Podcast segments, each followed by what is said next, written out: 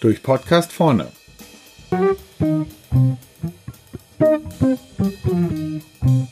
Heute wirtschaftliche Lage. Stellen Sie sich vor, es ist 23 Uhr, Ihre Hausparty ist im vollen Gange und alle sind gut dabei. Aber erste Anzeichen eines ungeplanten Endes der heiteren Stimmung machen sich am Horizont breit. So wird der chinesische Austauschstudent, der am Anfang mächtig mitgetrunken hat, immer ruhiger und sitzt ein wenig apathisch in der Ecke. Auch die Jungs von der Opel Gang haben zwei Gänge runtergeschaltet und wissen nicht so richtig weiter.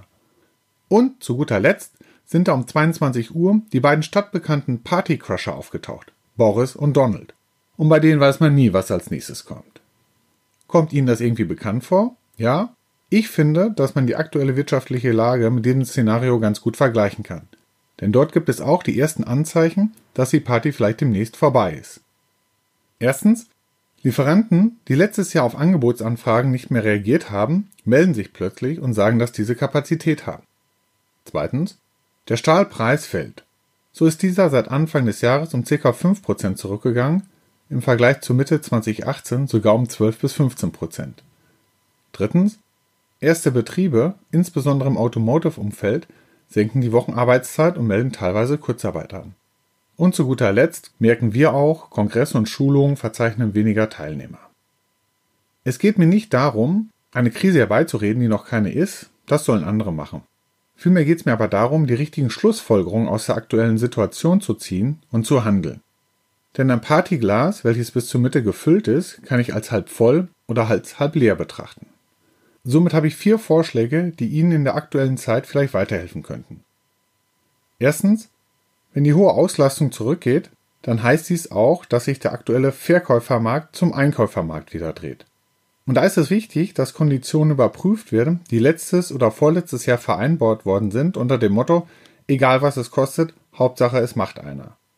Auch unter dem vorhin genannten Rückgang der Rohstoffpreise macht es Sinn, sich die Teile noch einmal aufzurufen. Das gilt übrigens auch für Aluminium oder Kunststoff.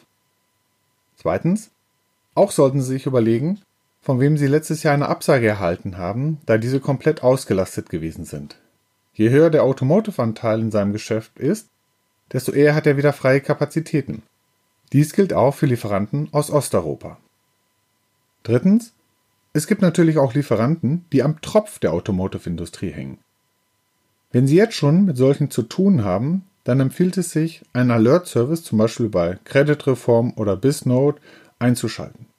Vielleicht ist es insgesamt auch eine ganz gute Gelegenheit, das Thema Risikomanagement im Einkauf einzuführen. Wer hier Unterstützung oder ein Training benötigt, kann sich gerne bei uns melden. Viertens.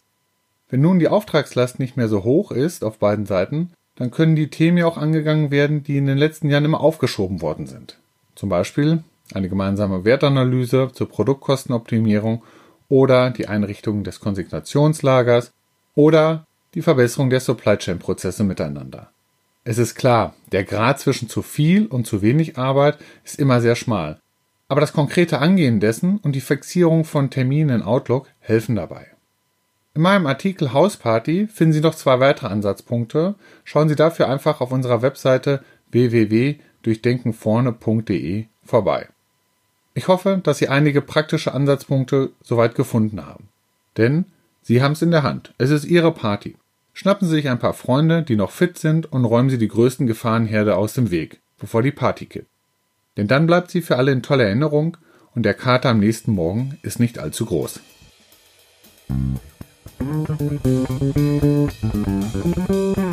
Musik